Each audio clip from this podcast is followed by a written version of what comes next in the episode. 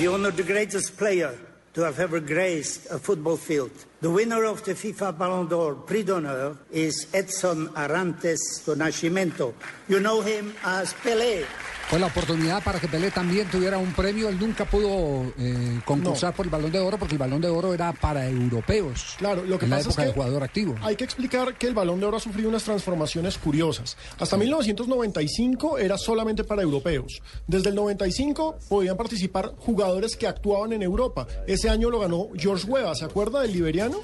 El Sí, claro. negro grande. Exacto, un delantero que era una fiera. El tanque. Y después, desde el No 2010... era ninguna wea, no, era No. wea. Desde el 2010 se unificaron el Balón de Oro, que era el premio de la- revista France Football, con Sí. la FIFA. Entonces ahora es el Balón de Oro de la FIFA. Porque es que la FIFA no deja nada No, suelto. no dejas al si mató al fútbol, al microfútbol. Cuando, eh, cuando se organizó en Brasil, que usted sabe que en Brasil eh, el nacimiento, y Marina lo, lo, lo puede avalar, el nacimiento del fútbol playa.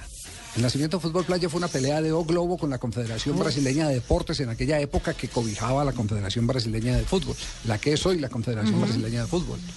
Y en ese, y en ese entonces eh, eh, pelearon y entonces los derechos fueron a, a otras eh, Otras televisoras, cadenas, a otras sí. cadenas.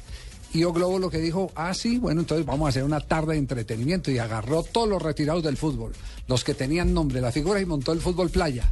Y eso creció impresionantemente. Entonces la FIFA dijo, a Junior y a todos los ex- exacto. ajá, y entonces la FIFA lo primero que dice, no, venga, un oye, Este- esto, está bueno. Esto está bueno. Eh, de manera que ho- hoy a Pelé se le hace ese reconocimiento mm, eh, que, que creo que no sobra. Sí, el Balón porque de sigue Oro siendo de un hombre, honor. sigue siendo un hombre muy importante Lo curioso- en la historia del fútbol mundial.